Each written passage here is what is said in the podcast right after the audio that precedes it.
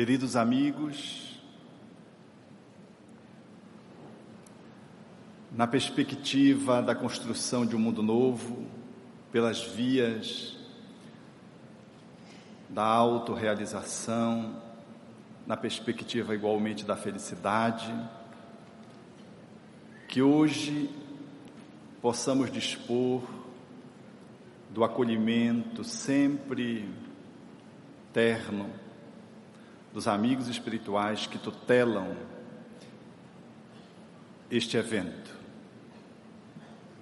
Procurei te desarvorado e triste pelas terras distantes, em loucas aventuras com os outros, sem conseguir encontrar-te. Aonde chegava a minha ansiedade, deparava-me com as marcas dos teus pés no chão Cobri os meus sonhos de angústia, dilacerando as minhas esperanças em vãs tentativas de te encontrar. Exauri-me sem resultado feliz e detive-me vencido. Defrontei-me um dia com duas estrelas que se apagavam nos olhos de uma criança abandonada e amei-a. A sua voz sem palavra e a música da sua necessidade fizeram-me encontrar os três: o próximo, a mim e a ti, soberano Senhor da minha vida. Não cesses de cantar, ó oh, brisa ligeira que passeias pelo vale, nem interrompas o teu curso, ó oh, água transparente do regato Toda a musicalidade que embala a natureza faz-se partitura para que o cantor destrave a sua voz e inunde o mundo de harmonias, de felicidades. Efetivamente, a proposição de Tagore, pela via mediúnica, deixa-nos entrever a chave para o grande processo libertário daqueles que estamos no caminho em busca da plenificação.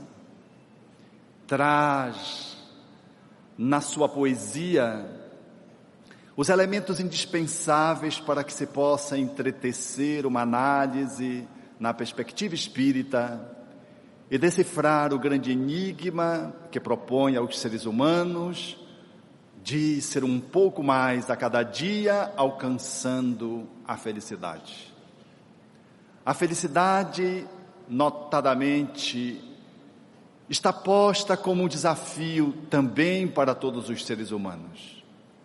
Mesmo aquele que está numa posição de terminalidade, se se lhe perguntasse pelo que ele quer ficar curado de uma doença gravíssima, ele haverá de dizer talvez nas primeiras respostas, aquilo que será um pouco distante do objetivo último que todos os seres humanos buscamos alcançar.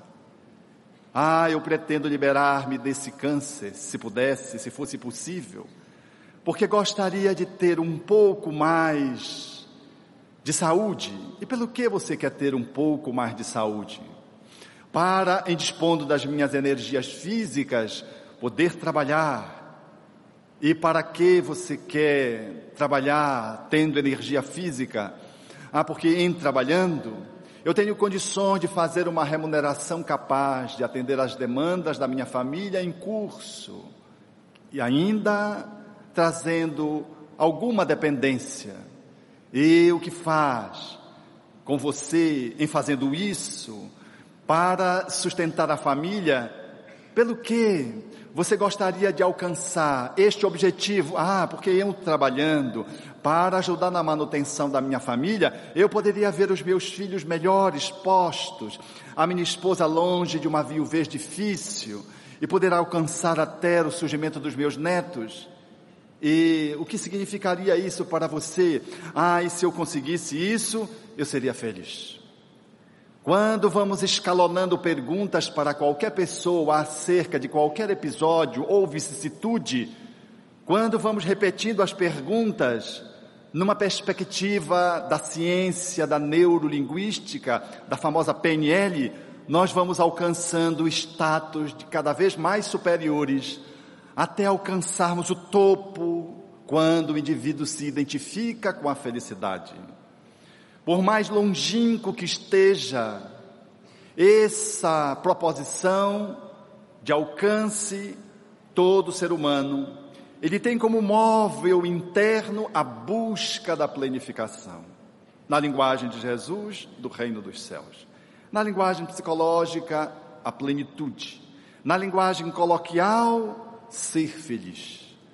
Assim, todos aqueles que estamos aqui guardamos direta ou indiretamente esse anseio pela felicidade. E esta questão não poderia estar colocada de fora nesse caminho de autorrealização que o ser humano deverá fazer da obra máxima, que compõe o alicerce do Espiritismo, que é a codificação. E logo na primeira obra, Kardec fere a questão de forma frontal. É possível a completa felicidade na Terra? Ao que os Espíritos respondem: Não, posto que a Terra é um planeta de provas e expiações, mas cabe aos homens suavizar os seus males e serem felizes tanto quanto é possível na terra. A felicidade, portanto, ela tem um ponto e um contraponto.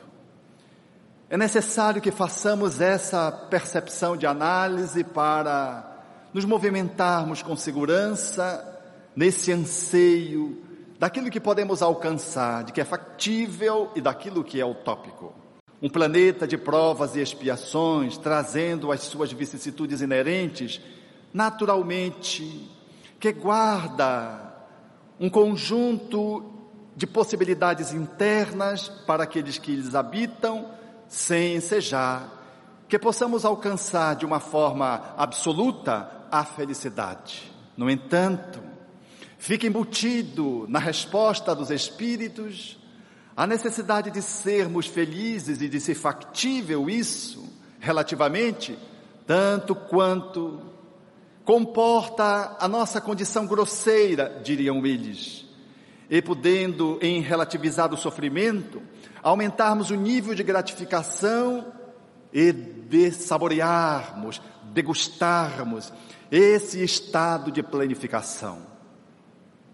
Todavia, é importante possamos fixar o que significa felicidade e o que representa esse caminho de autorrealização sob pena de entrarmos num beco e termos que amargar experiências frustrantes que hão de se constituir em nossa alma de tormentos que farão da nossa vida uma vida de amargura e azedume, e que deverá se continuar pós morte, pós desencarnação, alongando-se no mundo espiritual as insatisfações internas.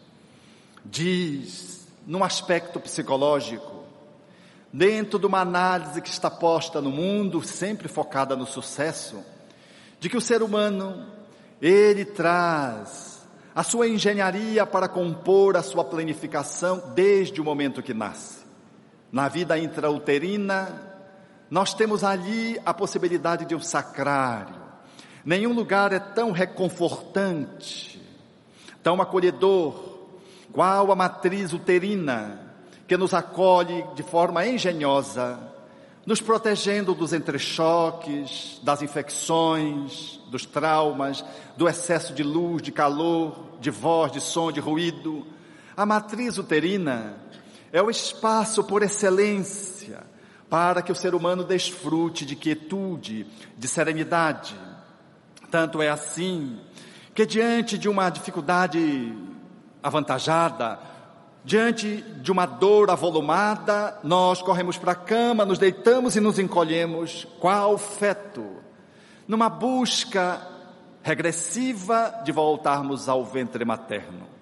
E se alguém se lhe nos aproxima, a esposa, por exemplo, o esposo, nós nos agasalhamos no colo, nos aconchegamos um pouquinho mais, firmamos as nossas mãos, fechando-a, encolhemos as nossas pernas, trazemos as coxas para o abdômen, e tem-se a impressão, quem passar pela porta do quarto, de que ali está uma criança, deitada na cola do pai ou da mãe, buscando o acolhimento. É isso que acontece instintivamente conosco. Diante de uma dor, nós queremos nos recurvar, nos recolher. Esse evento nós observamos todos os dias com os nossos filhos, quando estão mais fragilizados, às vezes no hábito do adormecer, cuja posição anatômico-fisiológica tem uma determinada formatação, quando eles estão ruins, eles assumem uma posição diferente e vão para a posição uterina. Ficam como se fossem crianças dentro de um útero agasalhado no meio dos lençóis, entre os travesseiros. O útero é um espaço de segurança. Não obstante, nos últimos tempos, tenha se transformado em campo de concentração. E pelas vias da pressão política, em detrimento do desejo popular, aqui e acolá, manobras de natureza sociopolítica que tentam usurpar desse direito inalienável estabelecido pela Constituição e pelas leis naturais, propondo a legalização do aborto. É uma tentativa patética para alvejar e para assinalar no útero a criminalidade, transformando, portanto, aquele espaço sagrado num campo minado. Nesses dias, o nosso país ainda precisa do viver sem aborto, Brasil sem aborto, na conjunção dos diversos segmentos sociais, religiosos, das diversas ONGs, das diversos segmentos de classe, uma movimentação cada vez mais crescente para coibir manobras de lideranças políticas que tentam empreender fóruns de legalidade o aborto para um país que tem as suas liberdades ameaçadas já em muitas instâncias, agora querem trazer para a via intrauterina. Quando o feto sai do útero, ele estabelece, portanto, uma movimentação de grande desafio diante da vida. É enfrentar o mundo hostil, sair do útero ultrapassar o canal de parto. É uma perspectiva difícil para o espírito reencarnado. O grande psiquiatra que fez as suas pesquisas utilizando-se o LSD a princípio, e depois fazendo regressão de memória utilizando a ventilação, a respiração holotrópica, Stanislav Grof, haveria de fixar as matrizes das dores humanas principais no processo de nascimento. É as matrizes perinatais na análise do grande psiquiatra, mostrando quão difícil é nascer, sair do útero o espírito, quando está nessa perspectiva, ele, segundo a psicologia, vai ter que enfrentar o um mundo hostil e sente-se ameaçado na ruptura com a mãe, que agora tem o cordão umbilical propriamente dito segmentado, mas traz ainda o cordão afetivo fixado, a dependência emocional. Nenhum animal é tão desprotegido quando nasce quanto o ser humano. Se nós não colocarmos a boquinha da criança no seio materno, é impossível ela sobreviver. Ela não consegue pegar o seio, ela apenas chora. Absolutamente nua, sem condições de sobreviver às condições climáticas, se forem adversas. É, portanto, alguém desprotegido, obedecendo à sinalização das leis de amor, que coloca nessa perspectiva de vulnerabilidade um espírito para que ele possa ser acolhido, por outros que são seus pais. Ali os irmãos rompendo a barreira da adversidade, dos traumas anteriores, das inimizades de outrora e na delicadeza do corpo infantil, trava-se um processo de sensibilização dos adultos, que rompem quando trazem travas para poder acolher a criança, senão ela morre. É nesse movimento que o espírito, colocando-se fora do útero, vai empreender a formação do seu ego.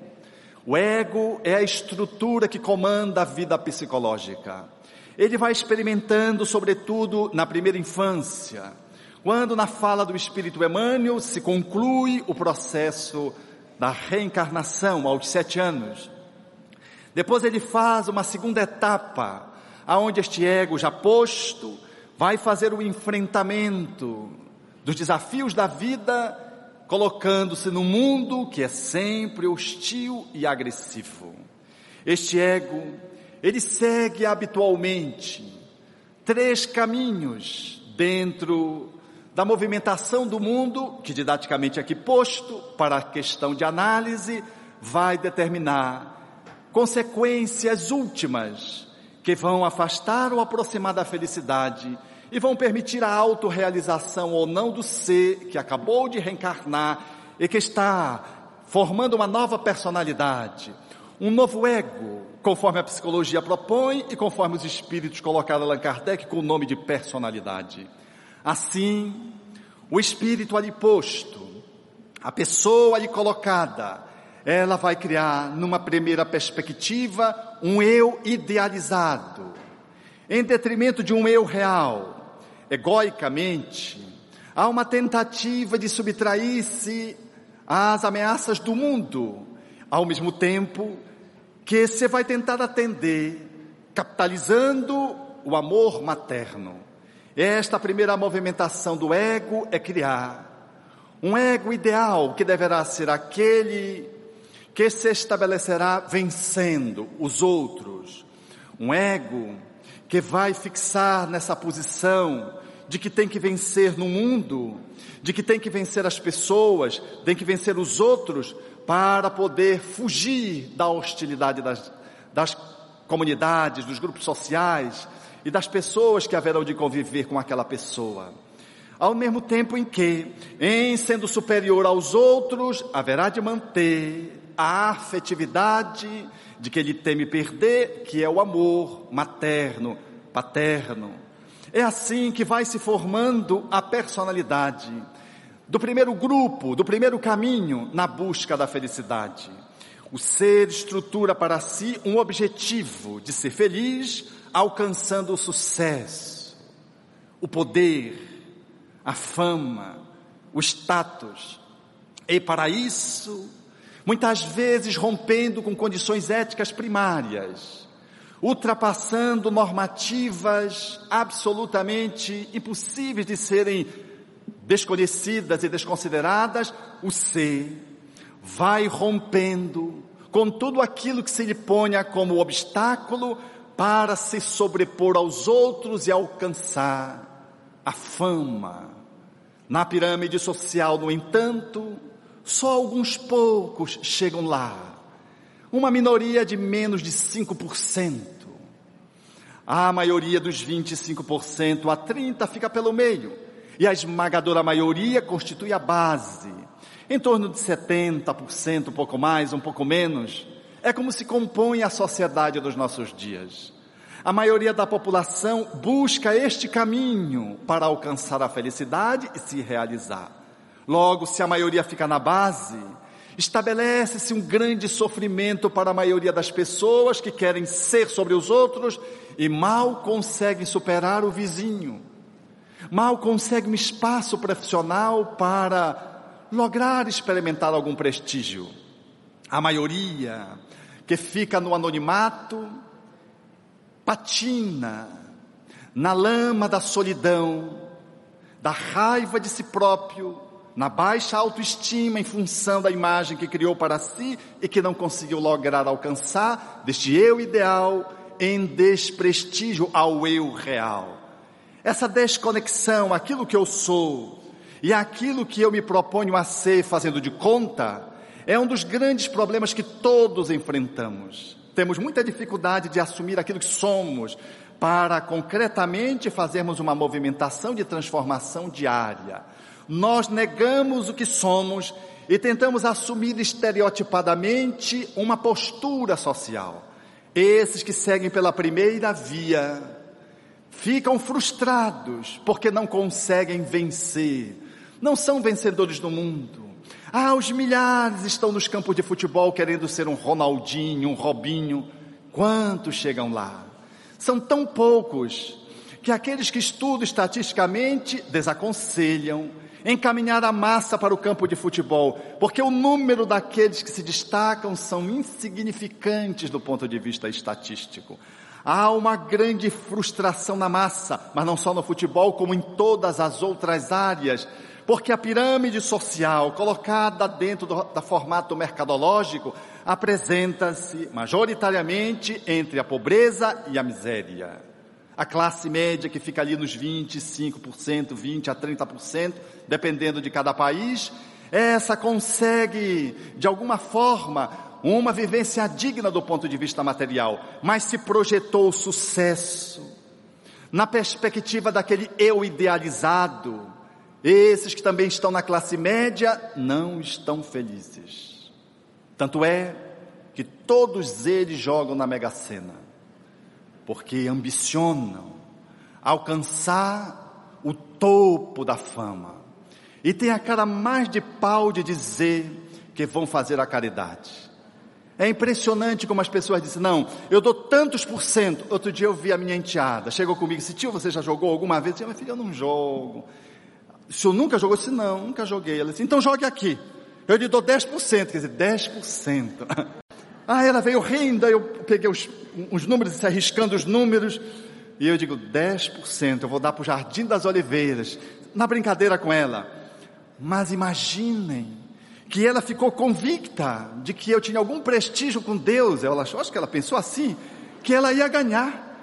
Porque depois de uma conversa mais informal, era um prêmio acumulado, ia mais de 60 milhões de reais. E surgiu uma conversa assim em casa. E surgiu meu outro enteado e disse: Você não vai ganhar porque quem vai ganhar sou eu. Eu comecei a notar que estava vendo já uma disputa pelo prêmio. Poderia haver dois vencedores, por certo, mas os números eram diferentes. E aí eu disse: O que é que tu vais fazer com 60 milhões? Ele disse: Eu vou dar tudo para Deus. Eu me estranhei porque ele não tem assim tanta essa vocação messiânica, franciscana para abrir mão. Ele disse, mas como tu vai dar para Deus? Não, eu vou ganhar, vou aplicar assim, e vou rendendo, e vou dobrar esse dinheiro em tantos anos e vou dar para Deus tudo de volta, mas eu vou ficar com 60 milhões. Eu digo, ah, tu está pensando que Deus é burro, né? Veja, eu digo, quer dizer que tu queres ficar velhinho, aí devolvendo para Deus o que tu ganhaste na Mega Sena. Esse o contrato com o divino? Eu disse, não. Eu sou um cara inteligente, eu vou logo dobrar essa riqueza com a minha engenhosidade e vou dar para Deus. Eu estou falando sério, eu vou dar os 60. Agora eu vou ficar com 60 também. É assim que a gente funciona. Classe média, a gente chega a orar até para o guardião para ele dar uma força. E negocia. Alguns dão a metade, outros 70%, alguns 90%, e esse meu enteado dá os 100%, mas só Deus mesmo saberia o que vai nos refolhos da alma. Mas aqueles que estão no píncaro da pirâmide, esses, que chegaram lá nos 5%, que construíram um caminho em que o eu estereotipado, dominador, vencedor, e que conseguiram alcançar a fama, o prestígio, esses que chegam lá, curiosamente, chegam, mas não levam. Alcançam o sucesso, mas não dispõem da felicidade vão ao topo, mas não se realizam. São aqueles que efetivamente brilham nas rodas sociais, trazem prestígio porque têm um corpo escultural, como uma top model, ou como um jogador que consegue fazer com seus dribles certeiros, os seus passes desconcertantes, as suas jogadas formidáveis, um ser de fama, cuja riqueza ele não sabe nem avaliar. Ou então alguém no campo da arte cinematográfica, da arte cênica, que consegue de tal modo uma projeção que, dispondo de fama, de imagem, de riqueza, de patrimônio, vive o manicômio. Não consegue desfrutar.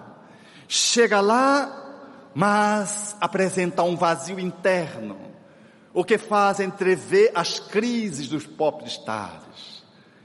Há bem pouco Michael Jackson, meio século, um homem que construiu uma fama incomparável, que foi ícone para uma geração inteira, no entanto, quanta fragilidade, um processo de imaturidade avantajado, uma alma absolutamente infantil, gênio na forma dos clipes, da dança, numa genialidade da sua voz.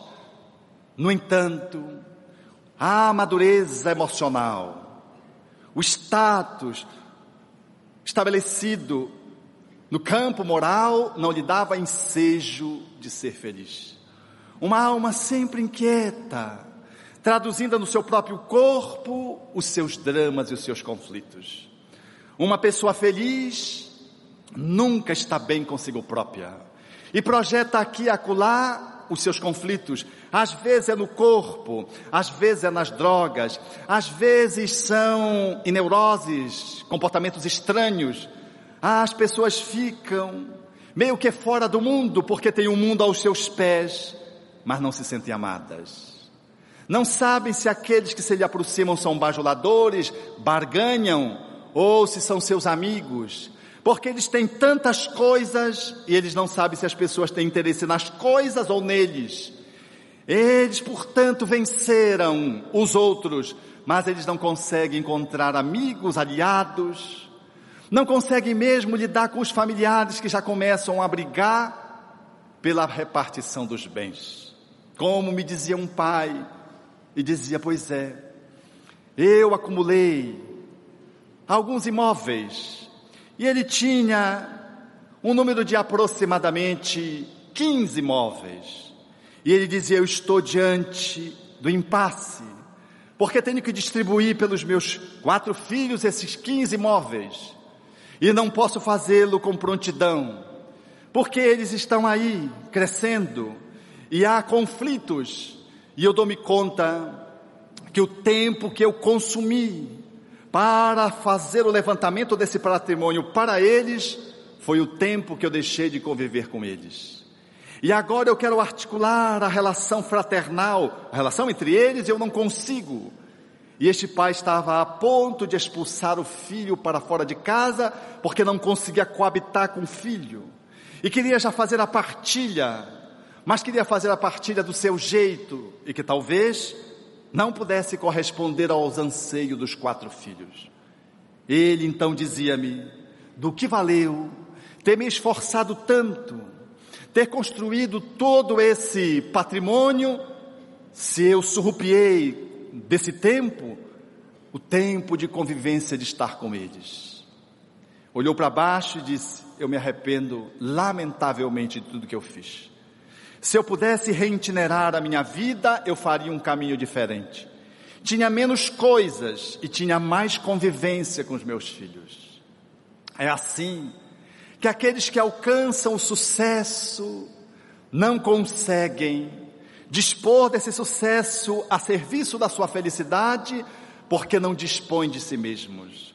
Criar um eu idealizado, alcançar os seus objetivos dentro da filosofia de vida que estabeleceram, mas não conseguem amar, ser amado pelos outros e não conseguem vencer o mundo hostil, porque quem tem muito está sempre preocupado com os assaltos. Em Belém do Pará, por exemplo, hoje vende-se os apartamentos mediante escolha se você quer uma porta blindada ou não blindada. Tal são os bárbaros, as ondas que vêm dos miseráveis, que avançam para a urbe para estabelecer os assaltos. Entram nos prédios, arrombam as portas e se não estiverem blindadas. Então hoje, ter prestígio social, ter muita riqueza, muito poder é muito perigoso, porque você tem que andar com seguranças, tem que andar num carro blindado, Quando chega na sua casa, você põe uma câmera, põe o cadeado, põe a tranca, põe os cães e põe o segurança do lado de fora, porque você não sabe se o segurança é uma segurança ou ele é uma ameaça. Mas quando você sai no dia seguinte e vai deixar o seu filho na escola, corre riscos, mesmo que o segurança possa nos acompanhar. É uma felicidade que tenta se colocar blindada. Não é uma felicidade brindada. Não se conquista, portanto, esse estado de felicitação. É aquilo que se acumula, acaba se transformando em tormento. Aqueles, portanto, que chegaram no topo são tão infelizes de modo diferente daqueles que ficaram na base, daqueles que ficaram no meio, na classe média do, da construção social. Mas há um segundo caminho, que são aqueles que, em saindo do útero, constroem um eu idealizado não para vencer os outros, mas um eu idealizado de santo, e faz uma movimentação psicológica para receber o amor dos outros, em substituindo o amor materno e paterno, e para vencer no mundo de autoanulação. São aqueles que assumem posições submissas, são aqueles que se autodesprezam, são aqueles que não têm opinião própria, são aqueles que com tudo e todos concordam, são aqueles que falam manso, mas guardam dentro de si uma raiva. Porque quando você rompe com você para ser algo que você constrói de forma irreal e ilusória, você não consegue integrar-se e a desintegração gera no ser um sentimento de desagrado. Do mesmo jeito que das, aqueles que fizeram a primeira via não alcançaram, têm um vazio porque não são eles próprios, são uma máscara de si mesmos, aqueles outros que construíram um eu pseudo-santo experimentam uma máscara de Generosidade, no entanto, não tem estofo, não tem estrutura, não tem sustentação.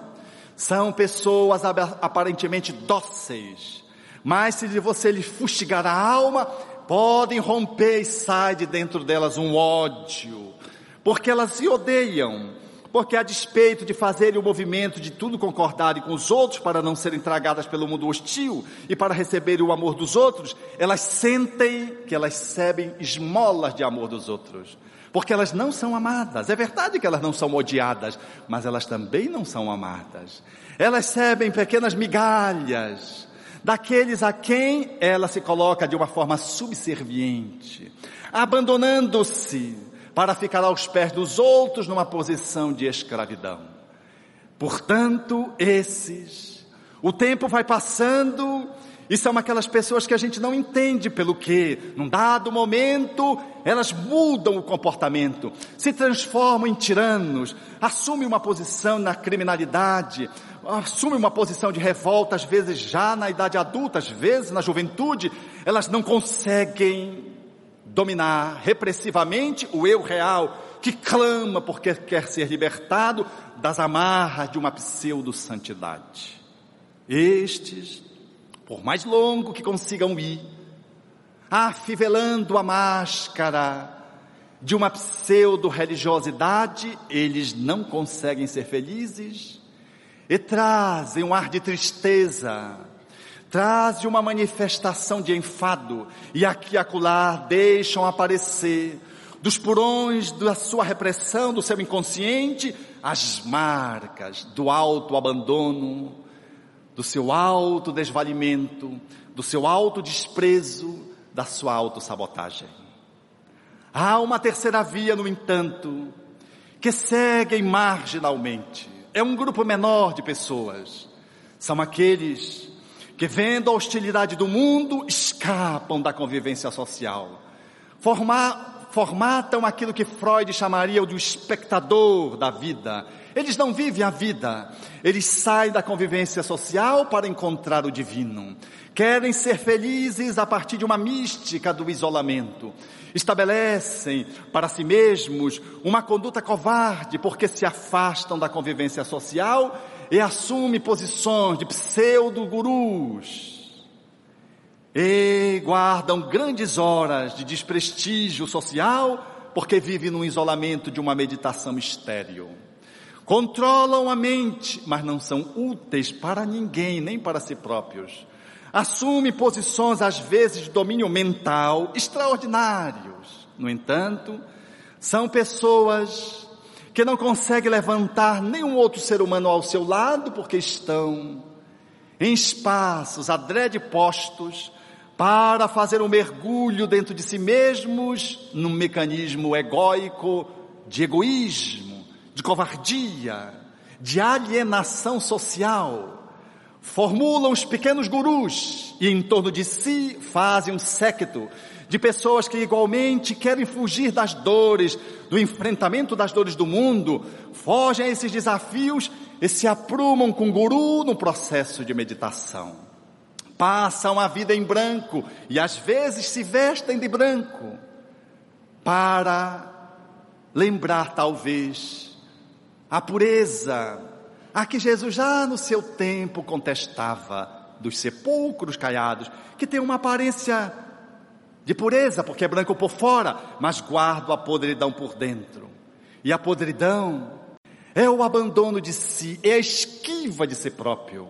Ao, ao invés de assumir-se para fazer o trabalho que precisa fazer de autotransformação, de evolução, de sustentação de si próprio, no mecanismo de progresso inevitável, essas pessoas constroem um eu idealizado de guru e fazem esse encaminhamento em grande parte da sua vida ou a vida inteira, servindo apenas ao seu ego medroso.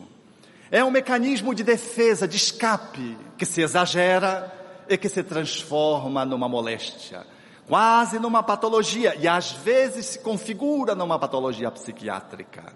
Nesse processo de misantropia com o qual eles se afastam da sociedade. Três caminhos postos. Nos três caminhos, o eu o ser humano na sua realidade, o espírito reencarnado com a sua bagagem que ele traz e que recebeu dos pais, é negada. E ele constrói três eus diferenciados de si próprio, eus distantes de si mesmos. Portanto, num processo de fragmentação, de não integração, e são três tipos de caminhos que a humanidade segue sem lograr ser feliz. O guru muitas vezes é acusado, tanto quanto aquele que alcançou o topo social ou que está no baixo da pirâmide, quanto aquele que é o pseudo-santo, pelos comportamentos não éticos, pelas atitudes covardes, pelas ações que comprometem o seu corpo, bem como a sociedade em que se inserem.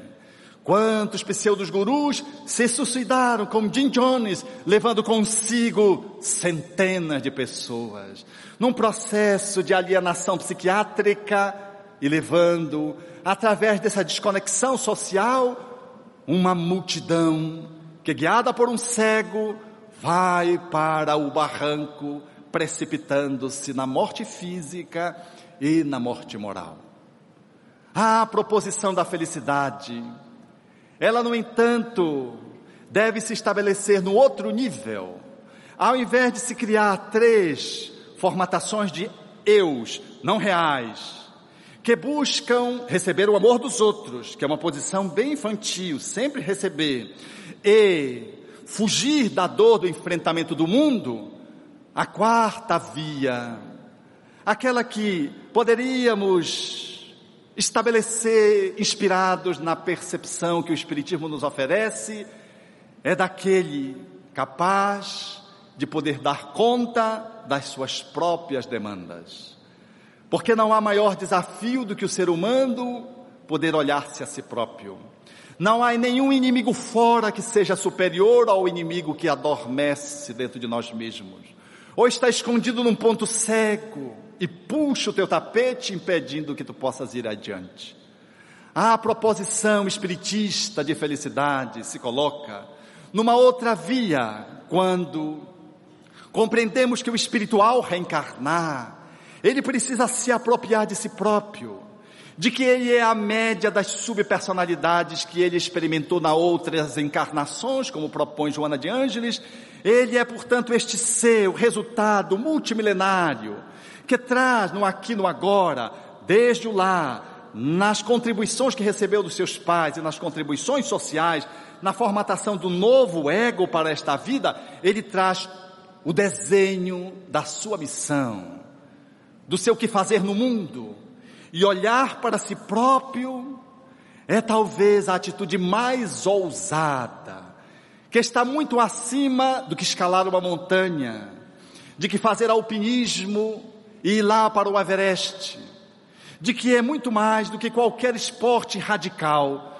O mais difícil é poder fazer o enfrentamento de si próprio para fazer a autorreconciliação. Portanto, o caminho não é para fora, é para dentro.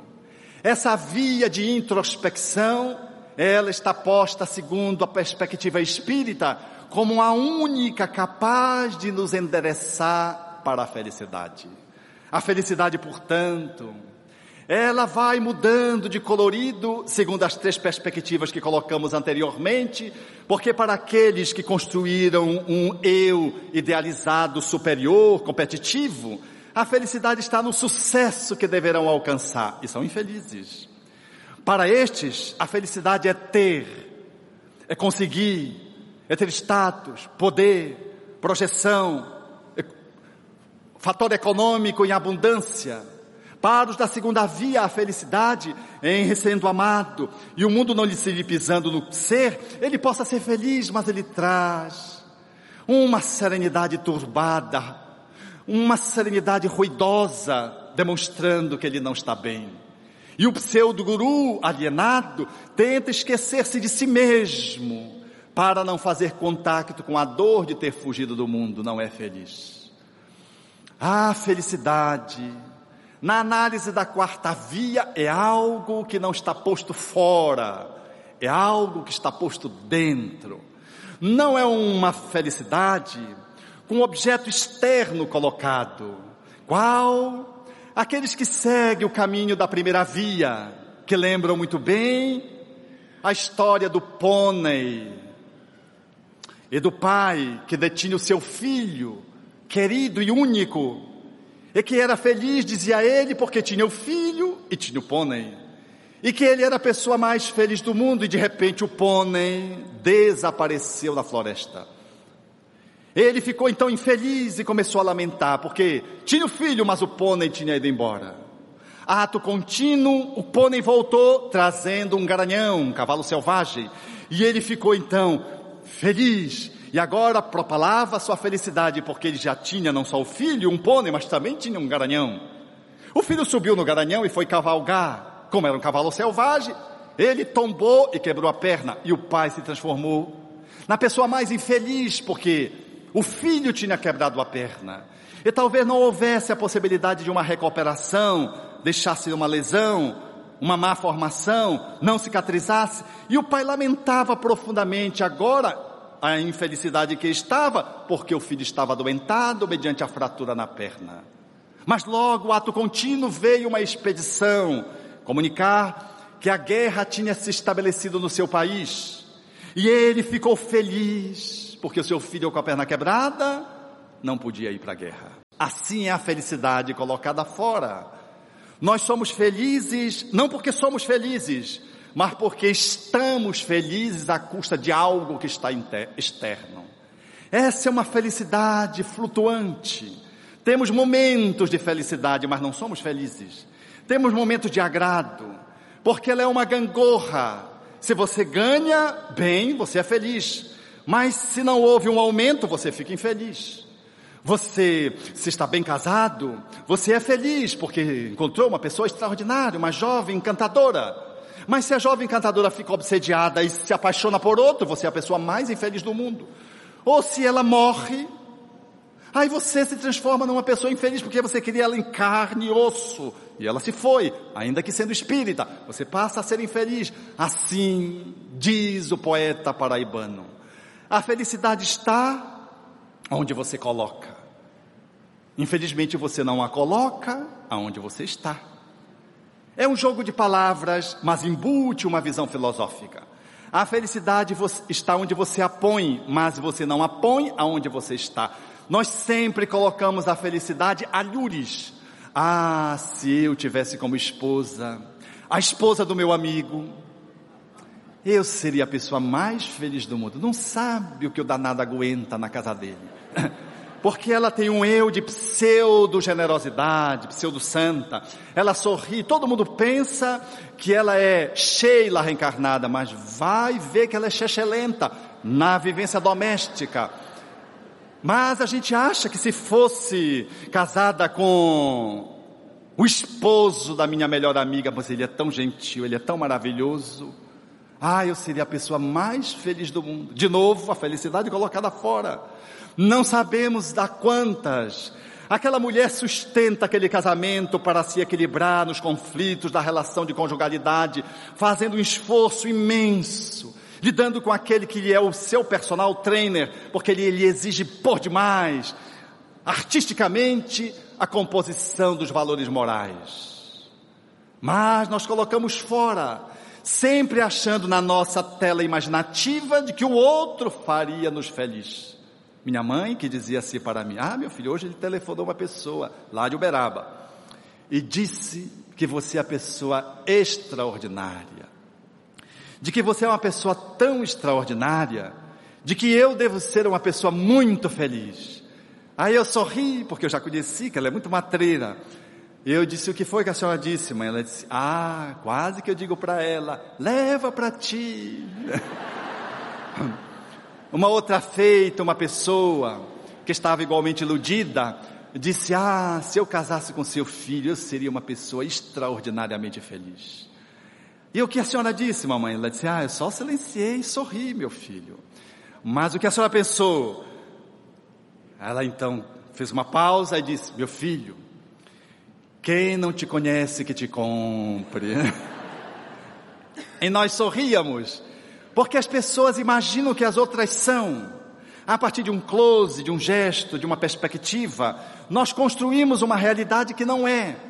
Nós, então, nessa perspectiva de colocar a felicidade fora, achamos, em Belém do Pará, que se reencarnássemos no Paraná, apenas um na de acréscimo, nós seríamos a pessoa mais feliz do mundo.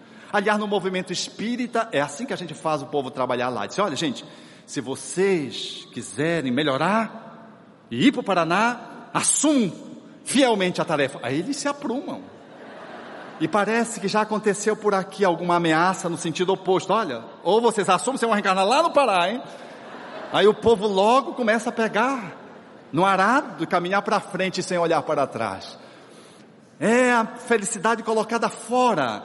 Ai, se fossem os meus filhos, os filhos dos meus amigos, dos meus irmãos, daqueles que trabalham no centro espírita, mas esses pimpolhos que vieram diretamente das trevas, não vieram do umbral, eles vieram das trevas, um degrau abaixo.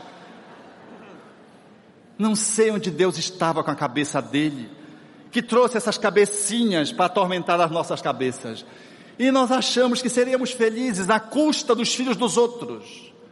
Quantos de nós achamos que seríamos felizes se tivéssemos um corpo 15 centímetros a mais?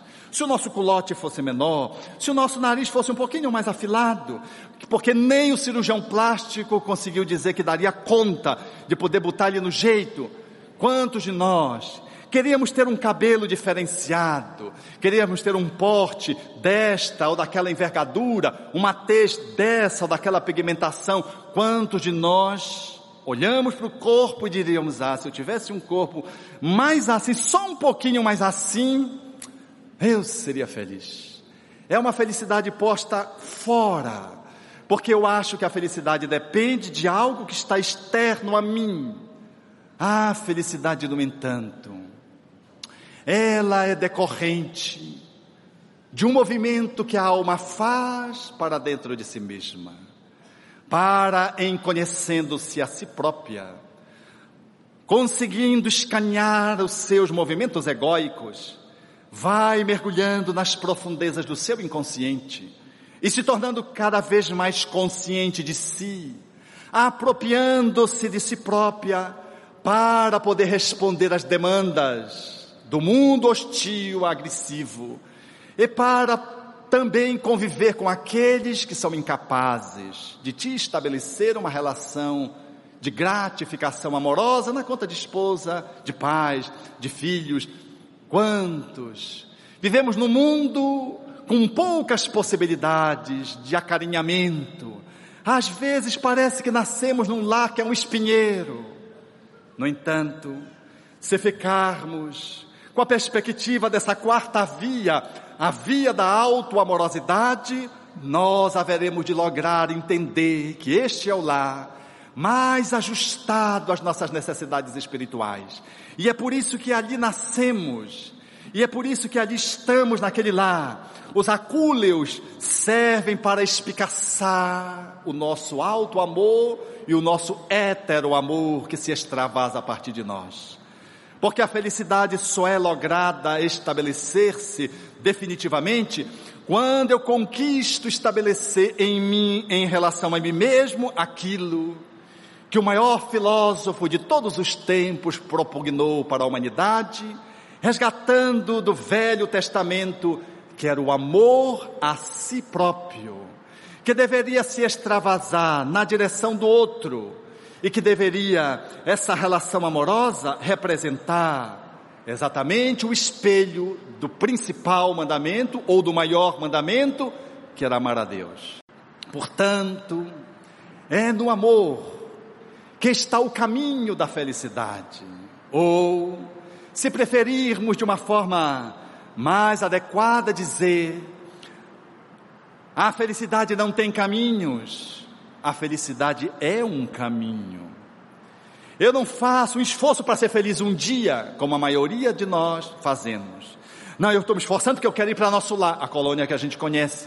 Eu não quero ir para a Câmara de Retificação, eu não quero ir para o Umbral. E a gente fica se esforçando para um dia ser feliz. Esquecido de que o paraíso começa no passo que tu dás. A felicidade, portanto, ela deixa de ser um posto de chegada para ser um desfrute do ato de caminhar. Ela é, portanto, um ato também, mas ela é mais do que um ato, ela é o hábito de dar passos após passos, daquele que sedimenta no exercício da sua amorosidade, o desfrute de poder viver. A despeito de muitas vezes fazer o enfrentamento da hostilidade do mundo, que se manifesta nas suas vicissitudes, nas agressões, nas enfermidades, no envelhecimento, e a despeito de tudo isso, aquele que está feliz porque é feliz, ele consegue se sobrepor os limites do corpo, a doença, consegue se sobrepor à ingratidão, ainda que tenha que administrar a perda, a tristeza por um tempo, mas ele é uma pessoa feliz porque sabe que aquela felicidade ela está posta dentro de si própria e ela vai superar aquela dor de tristeza da partida de um ente tão amado que lhe abandonou.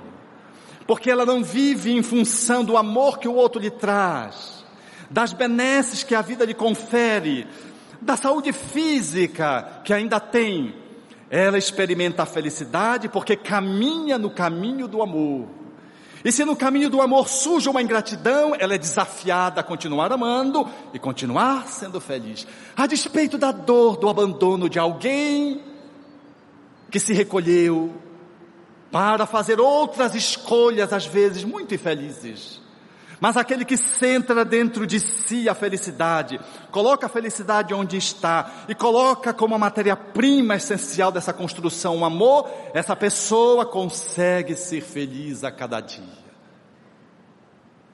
Lembro-me do companheiro espírita dirigindo a reunião mediúnica. E falava com uma pessoa após término e avaliação da atividade mediúnica, com uma pessoa que se sentava à frente. E a pessoa então olhou para ele, num dado momento, as pessoas tinham levantado, já tinham saído, e quando eles ficaram os doze, ela olhou para ele e disse assim: Temos alguma chance de namorar? Ele se assustou, pensou que ela tinha incorporado. Novamente, já ia doutrinar, olhou bem para ela, ela sorriu. Ele achou estranho, porque não era um enquadramento, ali não era o espaço, e era uma coisa completamente despropositada. Então ele disse: Não, não tem chance nenhuma. Ela sorriu e disse: Que pena. Você não sabe que você está perdendo. E saiu. Olha a pessoa que se auto-ama. Porque se alguém nos dá um pau na testa, como diria na minha época, um fora, como se diz na atualidade, a gente quer se matar, fica sem comer, emagrece 5 quilos, tem uma crise de baixa autoestima por um mês, não vai à aula, não quer nem tomar água, não se penteia, não quer tomar banho, entra em depressão, vai além da tristeza, simplesmente porque alguém não quis namorar ou que iniciou o namoro e abandonou. Mas esta jovem, diante da negativa, sorriu e disse: Que pena, você não sabe que você está perdendo, e saiu. Mais tarde eles estabeleceram um relacionamento amoroso. E o evento foi de tal modo formoso que numa dada circunstância, ela virando-se para ele disse: Eu não disse para você que você não sabia que você estava perdendo, porque eu sou especial. Efetivamente, todos somos especiais, somos pessoas singulares, mas você precisa saber para você que você é especial. Porque se você não souber que você é singular, que Deus lhe criou num ato único, tanto quanto criou o seu irmão, você não se valoriza. A sua autoestima cede.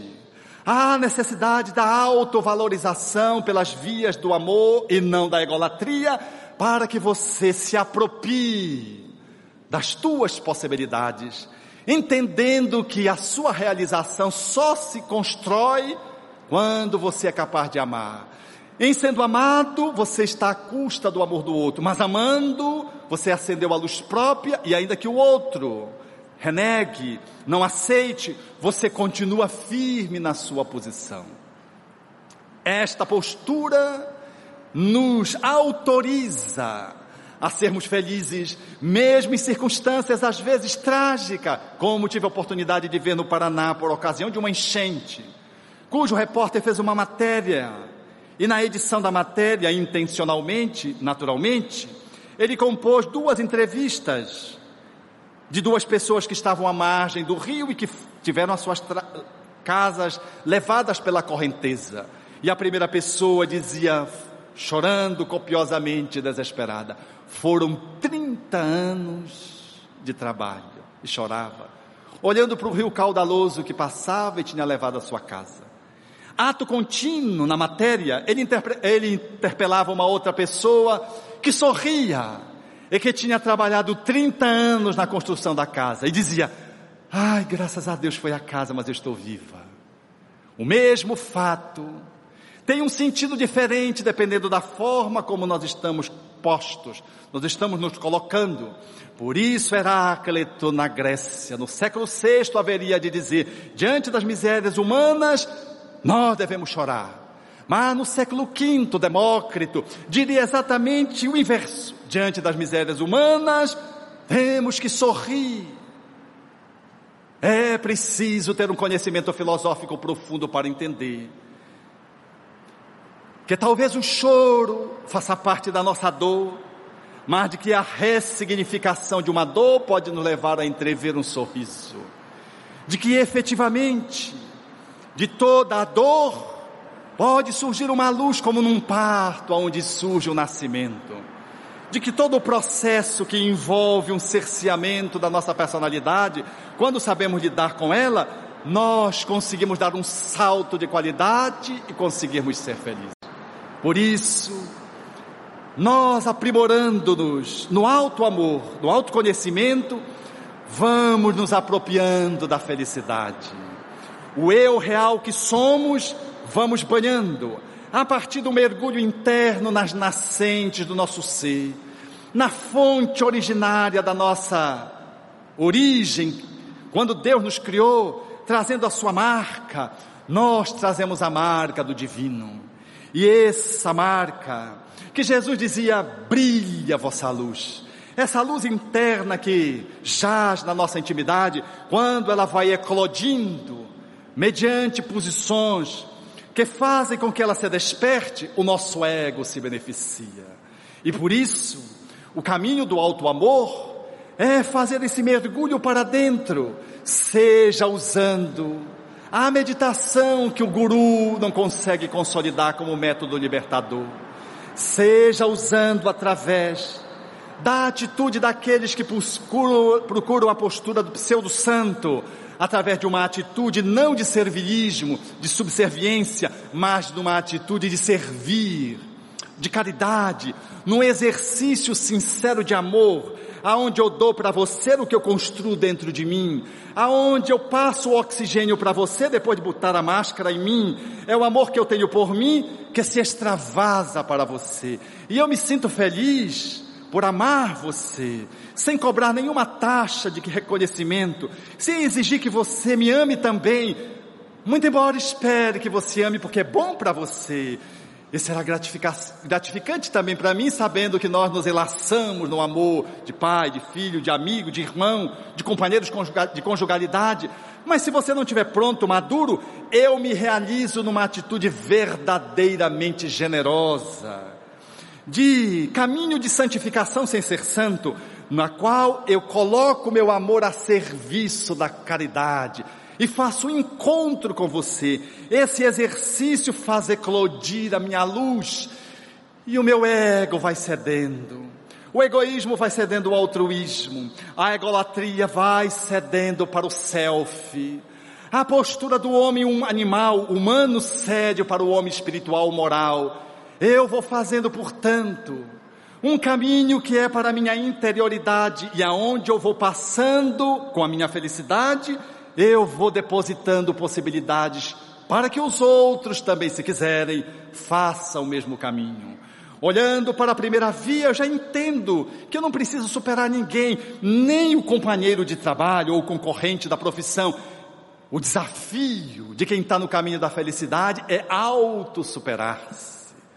O galardão não é o prestígio popular. Porque quem quer ter sucesso real, conectado com a felicidade, não busca necessariamente o marketing. Chico Xavier se movimentou tão pouco, foi tão anônimo, mas ele conseguiu ser tão grande, tão grande que hoje a gente confunde. A gente não sabe quem é maior, se é ele ou a obra dele.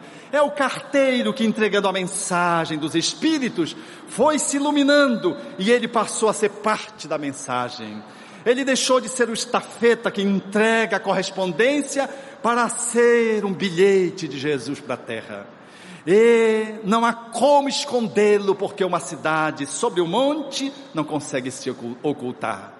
E num caminho de autoencontro, de amor, necessariamente vinculado à humildade, ele fez a superação do ego, fez a ruptura com o egoísmo, com egocentrismo, com a egolatria e conseguiu ser famoso sem ter seguido aquele caminho daquele eu estereotipado, falso, daquele que tem que vencer a tudo e a todos usando todos os mecanismos éticos e não éticos para alcançar o topo do poder, do status, do prestígio social.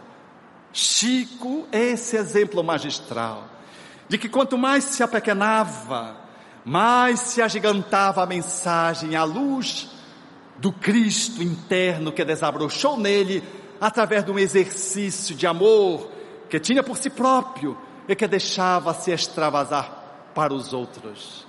Já quando já não podia mais quase caminhar e atender e conversar com as pessoas, depois de se refazer da doença, as pessoas faziam aquelas filas intermináveis para beijar-lhe, e ele beijava a mão de cada pessoa. Em um dado momento, quando seus lábios começaram a sangrar, o amigo que estava ao lado disse: Mas Chico, por que tu beija todas as mãos dessas pessoas, dessa multidão? Ele se virou e disse: Eu beijo as mãos porque eu não consigo me agachar para beijar os pés. Este é o amor que se apequena, mas que tem a sua dignidade. Um amor que conjuga a humildade, mas que preserva a sua dignidade. Não é, portanto, uma atitude de pseudo-amor, que é do ego, que assume uma pseudo-humildade e que assume uma posição de subserviência e se humilha perdendo a sua dignidade sem dar a dignidade ao outro. Ser feliz, meus caros amigos, é poder, portanto, articular a capacidade de amar, seja pela oração, que é o terceiro caminho, colocado numa, numa posição equilibrada, pela meditação, o estudo de nós mesmos, transformarmos a prece no estudo de si próprio, como coloca os espíritos Allan Kardec na lei de adoração de O Livro dos Espíritos. Ser feliz em amando, poder fazer exercícios incomensuráveis de caridade com o rico, com os pobres, com aqueles que são os exclusos, mas com aqueles que são os inclusos estão perdidos, com os que estão na ponta da pirâmide e com aqueles que estão na base da pirâmide, porque Jesus esteve com o doutor da lei, esteve com o cego de Jericó, sem nenhuma discriminação, porque quem ama não discrimina pessoas, ama as pessoas, ama a natureza, ama a terra, ama o seu corpo, bendice. E esse que assim faz é feliz e ilumina, sendo, portanto, um farol que aponta rumo para outras vidas para que essas vidas possam também despertar. É nessa perspectiva que o amor vai se desenhando dentro de nós e a felicidade. Não como algo que um dia a gente vai alcançar após a desencarnação, mas prosaicamente que vai se colocando no meu cotidiano. Porque o desafio não é ser feliz poeticamente, nos momentos que eu faço 15 anos, quando eu caso, quando nasce um neto, quando nasce um filho, porque ser feliz quando eu recebi o resultado de um concurso e fui aprovado, ser feliz nessas circunstâncias, é óbvio, são atos de felicidade. O desafio para nós espíritas, nessa perspectiva da felicidade relativa que tem que se maximizar, é ser feliz prosaicamente dando um passe. Aquela pessoa que está com os olhos fechados, concentrado, você ser capaz de abrir os olhos e olhar alguém que está diante de você para receber um pouco da doação do teu amor que vai na forma dos fluidos que você confere aos bons espíritos, para que se viabilize uma transfusão energética. Ser feliz prosaicamente é poder transformar não um aniversário, os 15 anos, mas um almoço em família num ato de encontro. No café da manhã, no jantar, e poder entretecer aquele momento, um momento formoso, ainda que a comida esteja com deficiência, porque as economias não conseguem agenciar o farnel e poder fazer os quitutes, mas as relações humanas estão postas ali, e aquelas dificuldades, ao invés de ser um desserviço, no jeito prosaico, o amor suplanta, e nós podemos comemorar às vezes um evento que é poético, mas que está tocado por uma alternância infeliz do ponto de vista humano, a desencarnação de alguém, o desemprego de alguém, e podermos comemorar aquela data festiva de forma prosaica, e podermos entender de que mesmo nesses momentos felizes, nós somos capazes de desfrutar da felicidade. Felicidade, portanto, que se faz no dia pós dia. Nós que somos espíritas, temos esse compromisso inadiável de transformar os momentos comuns em momentos estéticos, de transformarmos o toque, o carinho, em algo que seja formoso, de mandarmos para a esposa um torpedo, para o esposo um torpedo, e dizendo: lembre-se de que te amo. Porque nós só fazemos isso quando é dia dos namorados, do aniversário do casamento, e às vezes fazemos isso com um dia de atraso, porque esquecemos. O que pega muito mal, mas nós podemos fazer de uma forma diferenciada. Chegar e surpreender o ente querido no cotidiano, e mostrar a nossa felicidade, dizer, vamos sair para jantar. E ela diz, mas meu bem, jantar? Mas o que é que é hoje? Hoje é quarta-feira. Mas então por que hoje? O que é que é hoje? Que número de dia é hoje? Ah, hoje é o dia 13 do mês tal. Mas o que é que tem? Dia 13, o número cabalístico? Não, meu bem. Eu quero jantar hoje com você, mas meu bem, não temos dinheiro. Então ali nós vamos no Big Mengão, no Big Vascão, que é aquele cachorro quente da esquina e aquele cachorro quente ser um ágape, porque o casal está no momento de encontro, numa data que não é festiva, que não é comemorativa, que não é especial, que não é cabalística, que não é nada, mas que é tudo, porque é um exercício de amor de dentro para fora. Você ser capaz de suspender o lençol e acolher o filho que está com frio e beijar-lhe a fronte, não obstante ele esteja dormindo. Fazer isso por um exercício de amor, porque você não sabe quantas vezes você vai repetir esse ato. E você não sabe se esse será o último beijo. E fazer, portanto, da relação do dia a dia espaços fecundos de felicidade relativa, grandiosa.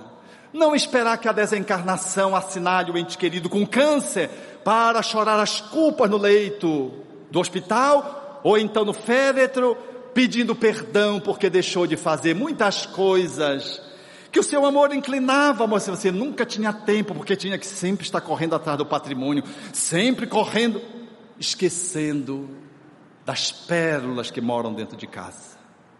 No centro espírita, a atividade mais singela, nós a transformarmos no momento culminante simplesmente porque fazemos o exercício da amorosidade. Cada gesto, cada ato vai se transformando em nossa vida naquilo que está posto no encontro de um peregrino que caminhava na estrada e um andarilho que estava se agenciando de um automóvel de alto luxo e de alto custo e que se aproximou do peregrino e perguntou: Esta estrada vai dar na cidade de Acra? O peregrino olhou para o andarilho motorizado e disse: Não sei, não sei.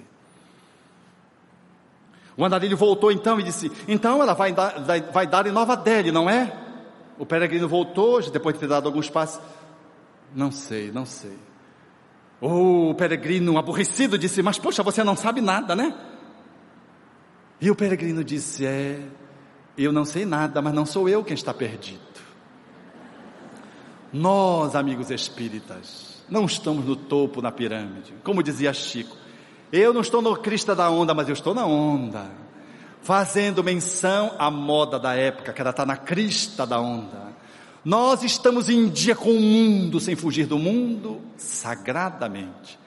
Não somos pessoas que conseguimos reunir aquilo que o mundo diz que é felicidade, porque o mundo consegue às vezes reunir num só ser dinheiro, beleza, juventude, saúde, prestígio, e não consegue ser feliz.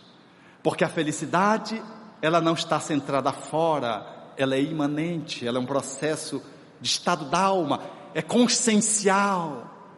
Nós somos peregrinos e estamos fazendo a nossa jornada passo e passo não estamos com um automóvel de alto luxo.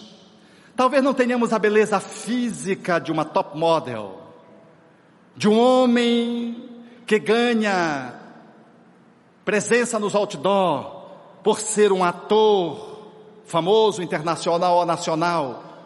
Não somos pessoas reconhecidas no nosso grupo social por desempenharmos uma atividade profissional importante, que tem status. Não somos no centro espírito o dirigente, o presidente.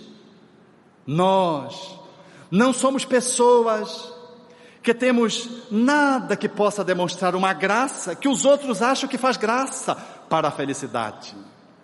No entanto, nós temos o conhecimento espírita que nos coloca a possibilidade de um caminho, que o ato de caminhar é o ato de ser feliz e que a chegada é mera consequência de cada passo, e de que a felicidade mais é uma consequência do ato de amar do que uma meta a ser alcançada lá adiante. Uma doutrina que nos transformou em peregrinos, porque temos a honra de dizermos-nos espíritas, alinhados com o cristianismo e, portanto, usando a seleta proposição de Jesus que deixou a forma pela qual nós deveríamos construir a nossa felicidade, desdobrando o amor nas bem-aventuranças. Bem-aventurados, que significa avançai, caminhai.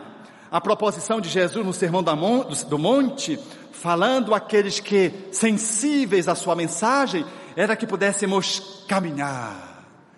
E caminhando na brandura, na mansidão, na misericórdia, na fome, na sede de justiça, na humildade, caminhando ainda que chorando, porque experimentamos dores e não podemos ser felizes de forma absoluta porque alguém chora, alguém lagrima, alguém está em regime de carência, alguém tem fome. Não podemos ser absolutamente felizes e por isso choramos, como esta semana. Eu atendendo mais uma das nossas crianças, que a instituição atende, que está abaixo da linha da pobreza, num projeto em que se matricula famílias nesse estado de carência, num bolsão de miséria. Eu estava atendendo, ela me olhava com o rostinho assim, de forma gracioso, 11 anos. E eu dizia assim, no meio da conversa, ela estava de retorno e tinha um corrimento vaginal, a iniciação sexual é absurda, porque na miserabilidade, as crianças, os adolescentes encontram na droga e no sexo os únicos prazeres e se perdem muito cedo. E ela tinha sido medicada, estava muito bem, estava sem corrimento. E eu olhei para ela e disse assim: Qual foi o evento mais triste da sua vida? Ela disse: Ah, quando o papai foi preso. E olhando assim para mim, eu disse: E seu pai já foi preso? Ele disse: Já, foi preso, por engano. Eu disse: Foi, foi. E quantos anos ele passou preso? Dois anos. Ninguém é preso por engano por dois anos na periferia. Ali é muito comum as pessoas serem presas. Passaram para ela essa mensagem de que tida por engano. Mas é muito comum os furtos, os assaltos, os latrocínios. E então eu disse: Foi. E, e, e, como é que você está lá com a sua mãe? Ah, a mamãe está bem. Ela está morando lá com o novo parceiro dela. Ah, ela casou de novo? É, meu pai foi preso, ela arrumou um outro. E o seu irmão disse: Ah, o meu irmão que ela teve com o outro foi com ela. E o outro? Ah, o outro ela vendeu. Como vendeu? É, ela vendeu lá para Manaus. E você com quem vive? Ah, eu vivo com a minha avó. Ela, ela me deixou com a minha avó. Porque meu pai saiu da prisão e já tem outra. Aí eu olhei com ternura para aquela jovem e querendo dar muito mais do que um medicamento, disse-lhe: Minha linda, cuida de você, estuda, estuda. Porque você já viu o que acontece com as meninas da comunidade? Todas elas engravidam um pouquinho adiante da tua idade, ou na tua idade, não é verdade? Ela disse: É. Então, Estude, minha linda, estude. E quando transar, use camisinha. Direto no assunto, porque vocês não imaginam o que é a promiscuidade. Não deixe de usar camisinha, não vai engravidar, ou então engravidar e fazer aborto.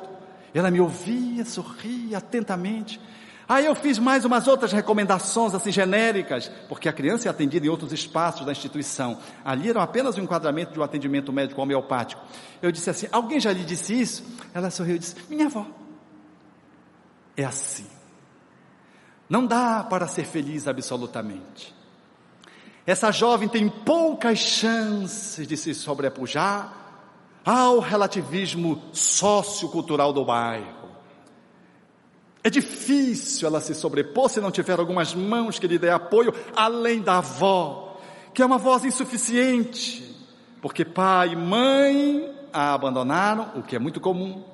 Ela tem um irmão à distância, o que é muito difícil você ser abandonado e ser afastado do seu irmão, que foi vendido, o que dá um sentido de significação para o tipo de mãe que ela tem. É impossível ser feliz absolutamente. Mas é possível ser feliz relativamente, abraçando a Jéssica, fazendo-lhe algumas recomendações, elogiando-lhe o dente, a alvinitente, ela de cor negra, a miséria ainda não tomou, eu olhava para os dentes dela, fazia uma outra recomendação na saúde bucal. É possível ser feliz dizendo que você sabe que a gente ama muito você? Que aquela carinha parece um ratinho assim, um macaquinho. É possível ser feliz relativamente, sendo solidário com aqueles que estão marginalizados pela uma sociedade que vive predominantemente em cima do egoísmo, querendo alcançar a felicidade. Nesses dias, caríssimos amigos, o Espiritismo nos aponta a via da felicidade, que é um caminho de ser feliz agora, relativamente, e sempre a cada passo, numa construção perene e contínua, porque através do exercício do amor, nós podemos entender a fala de Tagore. A fala de Tagore ela é emblemática, porque ela fala do encontro tríplice. Aquilo que o pseudo-guru procura encontrar na meditação, Deus. Aquilo que aquele pretende encontrar no amor daqueles que lhe deveriam amar porque ele chegou ao topo da pirâmide. Aquele que deveria encontrar o beneplácito do divino, assumindo uma posição de santo, Tagore propõe que nós possamos encontrá-lo no amor, amando-nos, amando o outro. Só quando conseguimos atualizar o nosso amor junto ao outro é possível encontrar o Criador. Porque é impossível fazer o caminho da felicidade amando-se em regime de solidão, é narcisismo. Só é possível construir a felicidade quando o alto amor ele vai se estabelecendo a partir do espelho, que é o próximo. E quando eu me encontro comigo através do outro, eu encontro o outro no exercício da amorosidade. E ao encontrar o outro, eu encontro ele. Procurei-te desarvorado e triste, pelas terras distantes em loucas aventuras, na tentativa de te encontrar. Aonde chegava a minha ansiedade, deparava-me com as marcas dos teus pés no chão. Cobri os meus sonhos de angústias, dilacerando todas as minhas esperanças em vã tentativa de te encontrar. Exauri-me sem resultado feliz e também vencido. Um dia defrontei-me com duas estrelas que se apagavam nos olhos de uma criança abandonada e a meia a sua voz sem palavra e a musicalidade da sua necessidade fizeram-me encontrar os três: o próximo, a mim e a ti, soberano Senhor da minha vida. Não cesses de cantar, ó oh, brisa ligeira que passeias pelo vale, nem interrompas o teu curso, água transparente do regato. Toda a musicalidade que embala a natureza, faz-se partitura para que o cantor entoie a sua voz inunde o mundo de harmonias, de felicidades. A fala de Tagore, portanto, ela nos remete para esse encontro tríplice. A felicidade sem Deus é impossível.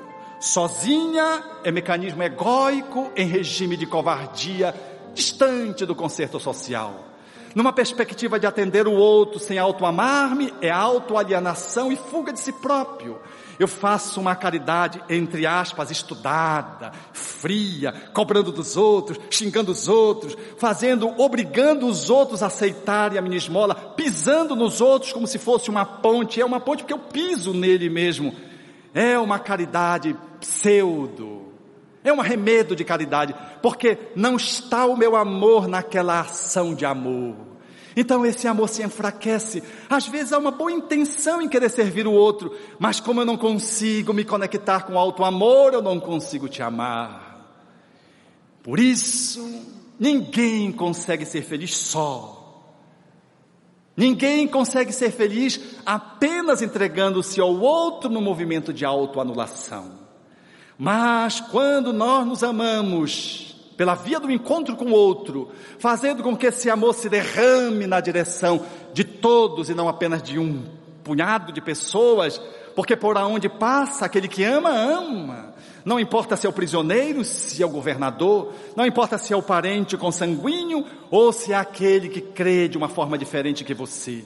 Aquele que ama, ama, ama a árvore, se penaliza quando se tira uma árvore que diminui o calor de uma cidade tropical e se mutila uma árvore, é como se mutilasse um braço da pessoa. Ela é capaz de chorar porque se fez uma poda inadequada, se matou uma árvore. É a pessoa que ama.